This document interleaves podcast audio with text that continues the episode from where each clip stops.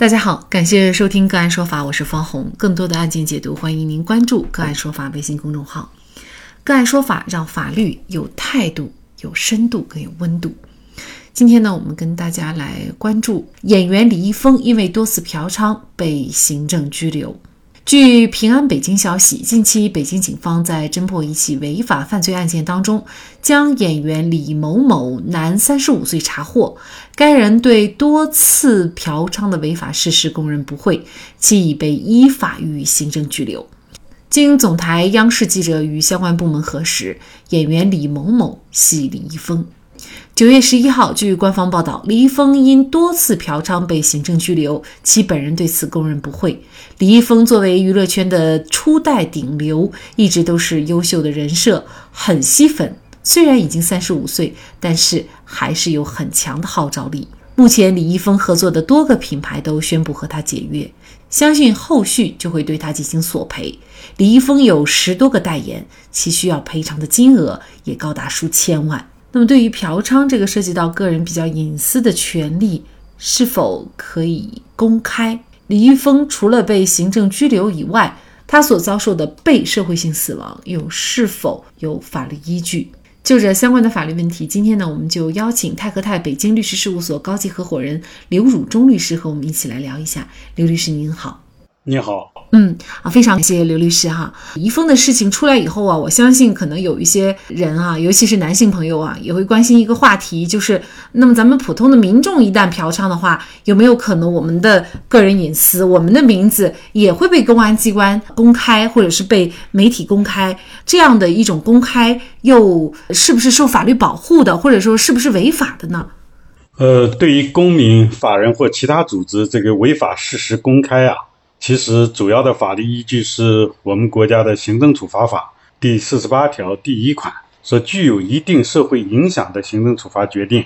应当依法公开。那么对于普通民众来讲，一般不会认为其具有一定社会影响，因此呢，可以说对于普通民众一般所受到的这个行政处罚都不宜公开。所谓具有一定社会影响。我个人觉得，应当指的是违法行为本身具有一定的社会影响。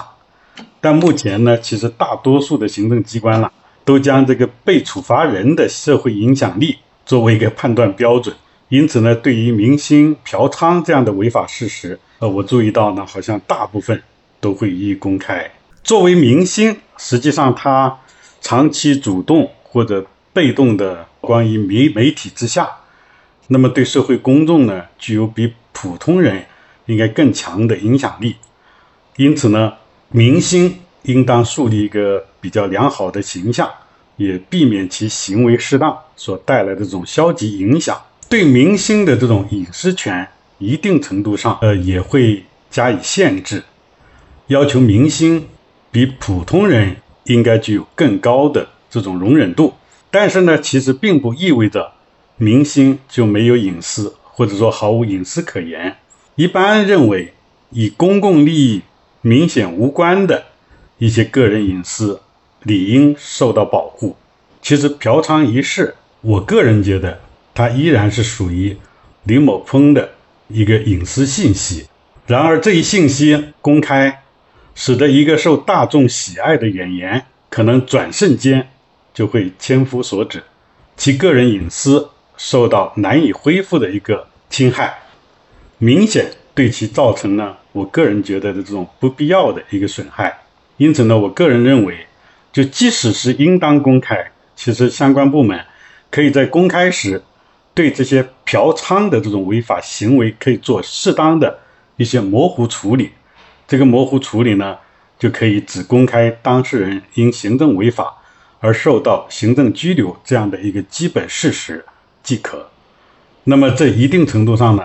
对这个明星的个人隐私也给予了一定的保护。其实这个事件出来以后，包括之前李云迪哈，最后呢都是因为这个嫖娼事件呢，呃，应该说身败名裂哈。应该说很多明星可能对于这个公开自己的隐私呢，也是敢怒而不敢言，就是可能他会觉得侵犯了自己的隐私权，但是呢，又没有听说过哪一位明星会通过法律的手段来保护自己的权益。到底这个嫖娼的这个信息，它是不是应该明星所享有的一个隐私权的不应该公开的范畴，在法律上其实也还是有很大争议的，是吧？呃，这个争议肯定存在。实际上，对于明星来说，一旦这个信息公开，实际上比拘留更为严重的后果是，我们所说的所谓社会性死亡。这种社会性死亡，实际上对他们某种意义上来讲，是打引号的更为严重的一种处罚。当然，事实上我们也看到，有一些，比如说什么音乐家协会呀。演员协会啊，等等，你比如说过去的李某迪的这个嫖娼案，相关的音乐家协会就出来说话，就要除名。那实际上从行政处罚法的角度上来讲，如果限制某人从业，实际上这本身也属于行政处罚。那么对于某个协会，比如说开除或者你以后就不能够再从事这个演艺事业了，那么这些实际上就是一个限制从业。那限制从业。就是一个行政处罚，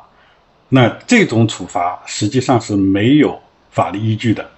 我所知道的呢，就是说一般现在金融啊、证券呐这些违法行为，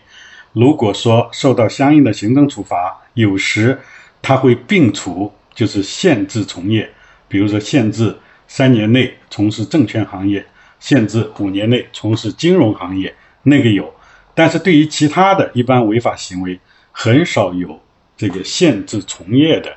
这样的规定，对于嫖娼违法来讲，其实我个人一直把它认为，把它看作是一个所谓制度性违法。什么叫制度性违法呢？就是制度规定它是违法行为就是违法，制度规定它是合法，其实它就合法。你比如说在荷兰，包括在英国、加拿大，有些州省，那他们有合法的嫖娼的场所以及相关的这些制度。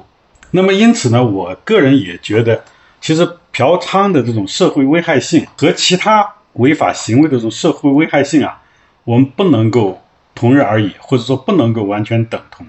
那么，你公开他这个相关信息，实际上，尤其是网络时代，无非是让他游街示众，那么对于他本人也会造成严重的不利影响。刚才你讲到，为什么他们不去所谓 拿取法律武器？维护自己的这种权利，那就是因为可能在司法实践中也会有不同的看法。就是即使我表达的这个看法，那也是我个人的一个观点。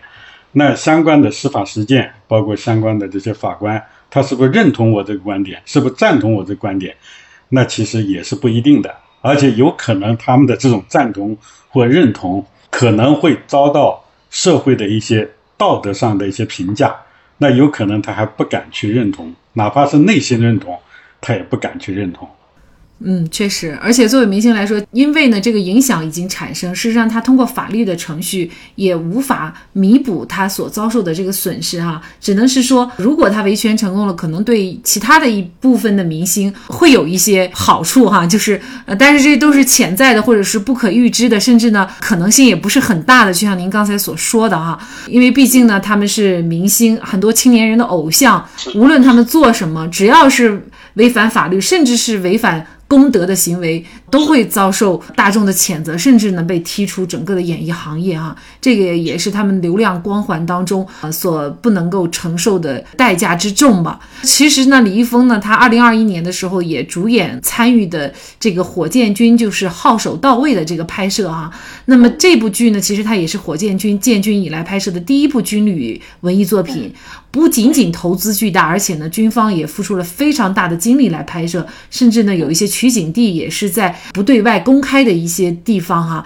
呃，就是部队内内部去拍摄的。那么事实上，因为这样的一个演员的品行不端，最后呢，这部剧可能也会毁于一旦哈。包括之前很多这个明星，哪怕你不是因为嫖娼，你像偷税漏税啊，范冰冰啊，或还有这个赵薇等等哈，因为他们的一些违法行为呢，就会导致一系列的电影和电视剧哈被下线或者重新拍摄。那么其实这个损失不仅仅是明星本人，更重要的是投资方方啊，还有拍摄方等等。那么您怎么看这个问题呢？对于这样的作品，我觉得它如本身是全剧组共同努力的完成的成果。如果说仅仅因为其中一位明星或者说一位演员而进行，比如下下架处理，或者说就不能够播出，那对于投资人、对于这个制片人，有可能是造成很大的损失。那这种损失，有可能你找明星来赔偿，在实务中，明星也不一定能赔偿得起的这样的一个损失。所以我是觉得，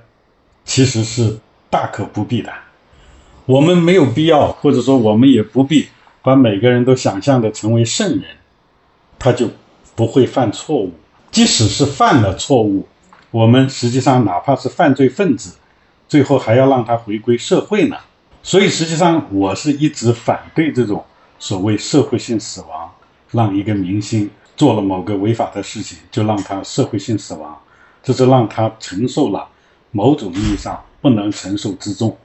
我也是表明我的观点，就是我肯定是反对嫖娼行为，嫖娼行为肯定是违法行为，在中国的法律体系下